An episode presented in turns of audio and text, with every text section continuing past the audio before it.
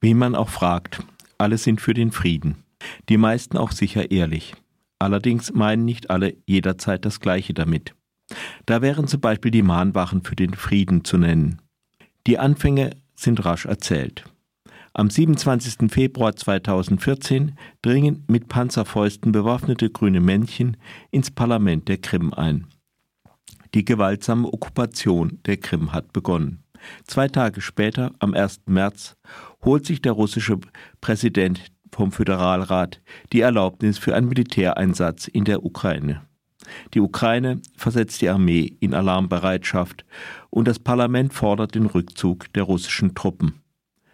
Just in dieser Situation meldet am 27. am 17. März Lars Mehrholz die erste Montagsmahnwache für den Frieden an.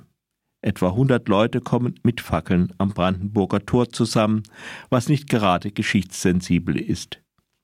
Das Motto der Mahnwache lautet Für Frieden in Europa, auf der Welt, für eine ehrliche Presse und gegen die tödliche Politik der Federal Reserve.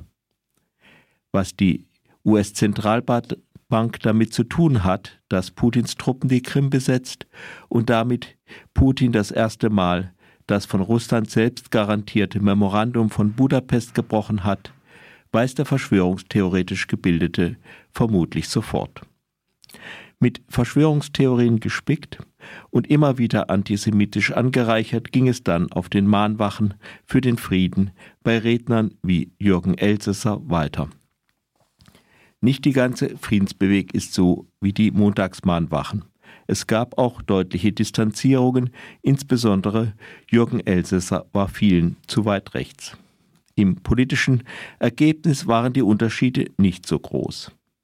Es gab viele, die die Besetzung der Krim weiter rechtfertigten, entschuldigten oder einfach kleinredeten, wie der SPD-Politiker und mehrfache Kirchentagspräsident Erhard Eppler. Andere verwiesen immerhin auf einen Bruch des Völkerrechts, doch irgendeine Protestaktion aus dem Kreis der Friedensbewegung, die sich gegen den tatsächlichen Aggressor gerichtet hätte, ist dem Autor nicht bekannt geworden. Rasch war man wie auch Eppler wieder bei einer Warnung vor einer Verteufelung von Wladimir Putin. Kaum benennt man den Friedensbrecher, ist das auch schon zu viel und es folgt die Schuldumkehr.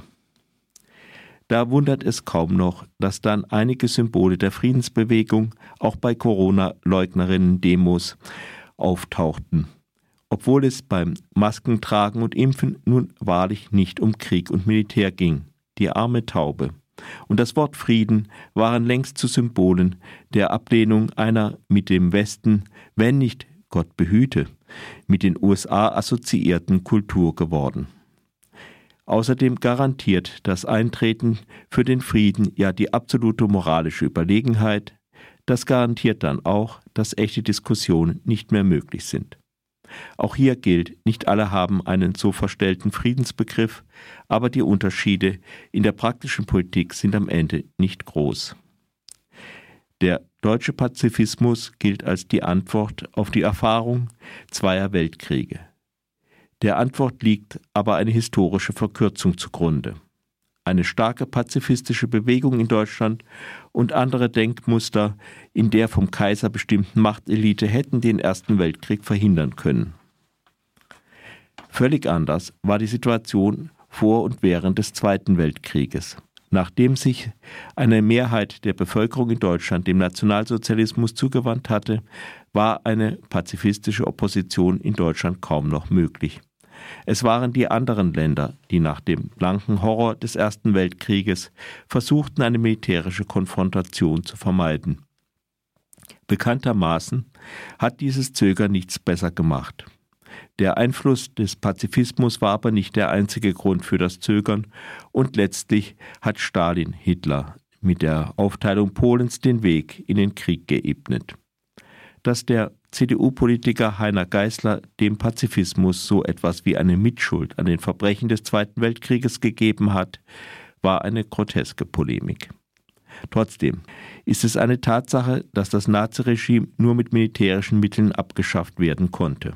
Ein Argument für einen fundamentalen Pazifismus lässt sich aus der Geschichte des Zweiten Weltkrieges gerade nicht ableiten. Aber ist die heutige Friedensbewegung wirklich pazifistisch? Die Antwort lautet teils, teils. Pazifistinnen sollten wie alle politisch denkenden Menschen natürlich besonders sensibel sein, wenn es um die Fehler der eigenen Regierung geht. Abgesehen davon aber sollten sie beim Militär keine großen Unterschiede machen. Die Friedensbewegung zeigt aber sehr unterschiedliche Reaktionen, wenn es um Russland geht. Siehe zum Beispiel der erwähnte Fall der Besetzung der Krim. Auch protzig durch Moskau gefahrene Atomraketen scheinen bei niemandem ein Gefühl des Widerwillens auszulösen, obwohl es die Drohung mit der brutalsten Gewalt ist. Man kann eine Massenbewegung wie die Friedensbewegung auf die Couch legen und über versteckten Nationalismus, der sich an den in USA als Feindbild abarbeitet, spekulieren und über, über auf Russland projizierte Sehnsüchte nach Weltgeltung. Aber sicher tut man damit auch vielen Unrecht. Vor allem kommt man mit solchen Spekulationen nie bei einem rationalen politischen Diskurs an. Es gibt aber auch einen quasi systematischen Grund für den blinden Fleck im Auge der Friedensbewegung. So jemand wie ein aggressiver Putin sprengt die Argumentationsmuster der Friedensbewegung. Also darf es ihn nicht geben. Aber auch, abgesehen von Putin, kann es immer wieder Politiker geben, die es für eine gute Idee halten, einen Nachbarn militärisch zu überfallen. Das mag in unserer vielfach verwobenen Welt nicht mehr so weit verbreitet sein wie etwa zu Zeiten des europäischen Imperialismus. Trotzdem ist so ein Politiker gerade der gefährliche Ernstfall, und da funktioniert ein Geflecht aus vertrauensbildenden Maßnahmen nicht mehr. Das Schlimmste ist, wenn so ein Politiker dann auch noch Erfolg hat, wenn man ihm zum Beispiel einen guten Teil seiner Beute überlässt. An dieser Stelle ist für mich auch die gegenwärtige Haltung der Friedensbewegung zum Krieg in der, gegen die Ukraine logisch nicht mehr nachzuvollziehen.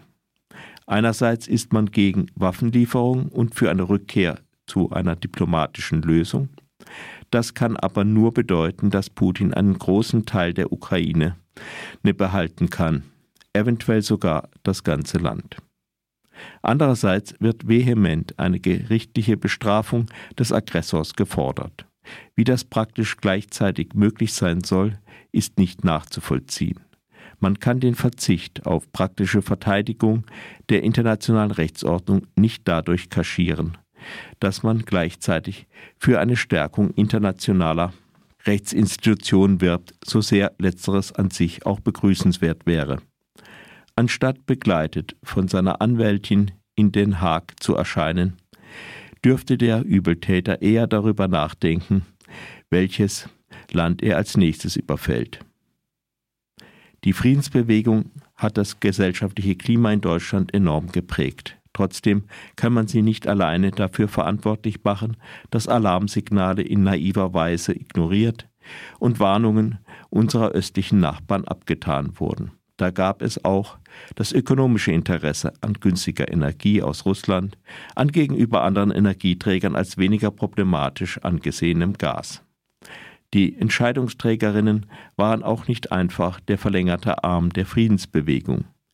Die Zurückdrängung militaristischer Werte ist auch ein bleibendes Verdienst der Friedensbewegung. Die Trotzdem, das Kind ist in den Brunnen gefallen. Der Überfall auf die Ukraine hat die Schwächen des politischen Verständnisses der Friedensbewegung gezeigt. Die Friedensbewegung sollte sich nun der Diskussion stellen, anstatt Kritik als Kriegslogik abzutun und sich damit selbst für sakrosankt zu erklären. Eines kann man aus der Geschichte jedenfalls lernen. Es gibt nicht diesen Hebel, den wir nur runterdrücken müssen, und endlich hört dieser schreckliche Krieg auf, endlich hört unsere Angst vor einem Atomschlag auf. Auch wenn wir dies und jenes nicht tun, wenn wir die Ukraine durch Zurückfahren der Unterstützung dazu zwingen würden, Putin diese oder jene Landstriche samt Bevölkerung zu überlassen, beschönigend ausgedrückt heißt das diplomatische Lösung, der Albtraum wird nicht weggehen. Das Ergebnis wird so viel wert sein wie das Stück Papier mit der Unterschrift eines Diktators, das Neville Chamberlain nach seiner Rückkehr von München am 30. September 1938 stolz durch die Luft schwenkte. In dem Glauben, nun habe er den Frieden in Europa gerettet und könne sich endlich wieder der Innenpolitik zuwenden. Solange man an einen solchen Hebel glaubt, ist man der Gefangene der Situation.